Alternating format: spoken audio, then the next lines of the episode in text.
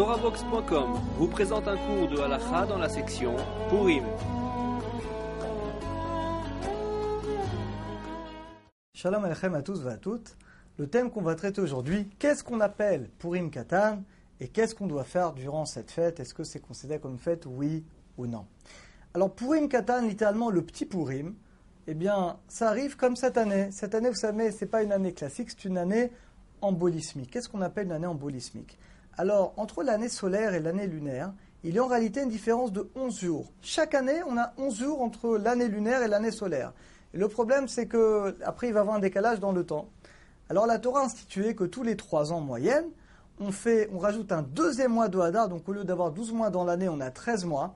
Et quel mois on va rajouter? Eh bien, le mois d'Adar. Toujours le mois d'Adar. Comme cette année, donc il y aura deux Hadar. Il y aura le Hadar Aleph, le premier mois d'Adar, le deuxième mois d'Adar, et après le mois de Nissan avec la fête de Pessar de manière habituelle.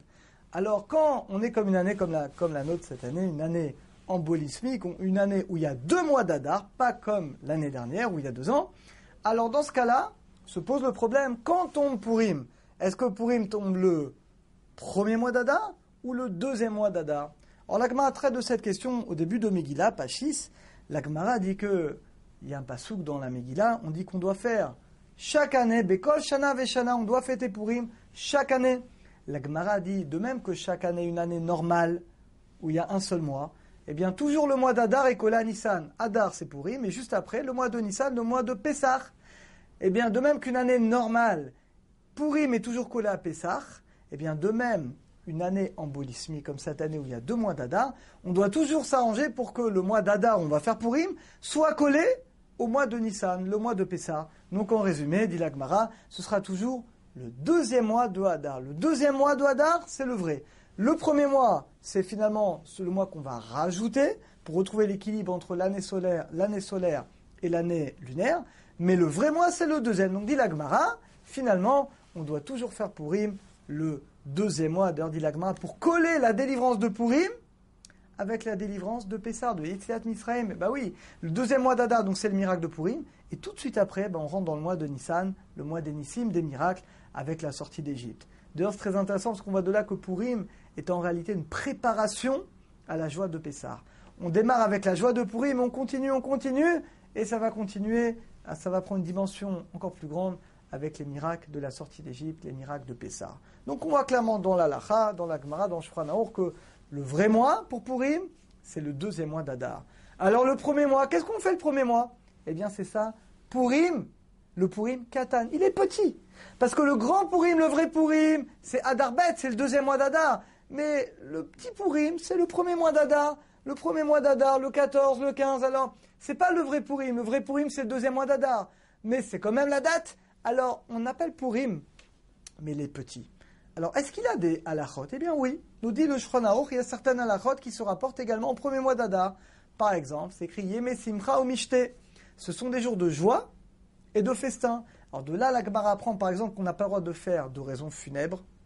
L'Oaleno, c'est un enterrement le jour de Purim, on ne fait pas d'oraison funèbre. On n'a pas le droit de jeûner. Vous savez qu'on n'a pas le droit de jeûner le jour de Purim. Eh bien, ces deux halachot vont concerner également le premier mois d'Adar. C'est-à-dire concrètement, vous êtes, on est dans le premier mois d'Adar, le 14 et le 15.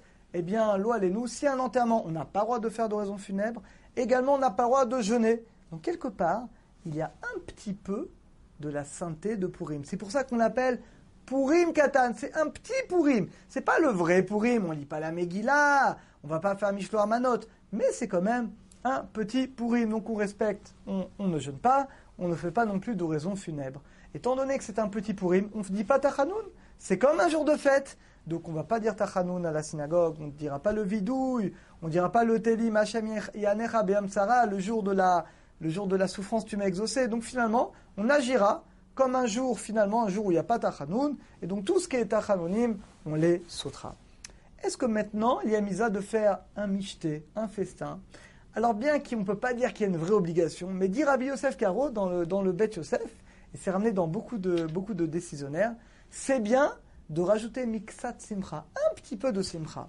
C'est, on va pas faire le gros festin comme on fait un pourim avec la viande, le vin, mais c'est bien de marquer cette journée par un, repas mieux que d'habitude.